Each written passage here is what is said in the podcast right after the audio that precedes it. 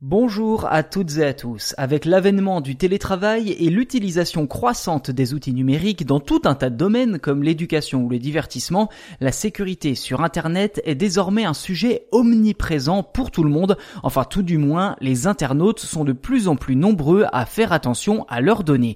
Ceci dit, il est parfois difficile de démêler le vrai du faux d'un site à l'autre sur l'utilisation qu'en font ces derniers. C'est pourquoi les sénateurs UDI Laurent Lafont et Anne-Catherine Loisier ont eu l'idée d'un cyberscore dans la même veine que le Nutri-Score ABCDE que l'on peut retrouver sur les barquettes de jambon par exemple pour savoir si le produit est de bonne qualité ou non.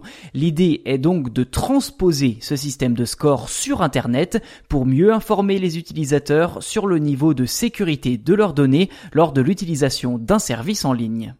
Si la proposition de loi a été déposée devant le Sénat au mois de mai dernier, l'attente n'aura pas été vaine puisque la loi a finalement été approuvée il y a quelques semaines. Reste désormais aux députés de l'Assemblée nationale d'examiner le texte avant que ce dernier ne soit applicable.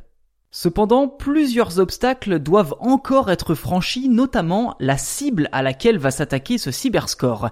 Quels seront les services susceptibles d'être évalués par ce score? Pour le Sénat, il faut l'appliquer à tous les sites web, aux applications et aux logiciels de visioconférence. Mais le son de cloche est sensiblement différent du côté du gouvernement qui préférerait viser précisément les plateformes ayant au moins 5 millions de visiteurs uniques par mois. Par conséquent, le nombre de services concernés par le le cyberscore est fortement réduit pour se limiter notamment aux principaux réseaux sociaux et services de streaming vidéo et audio.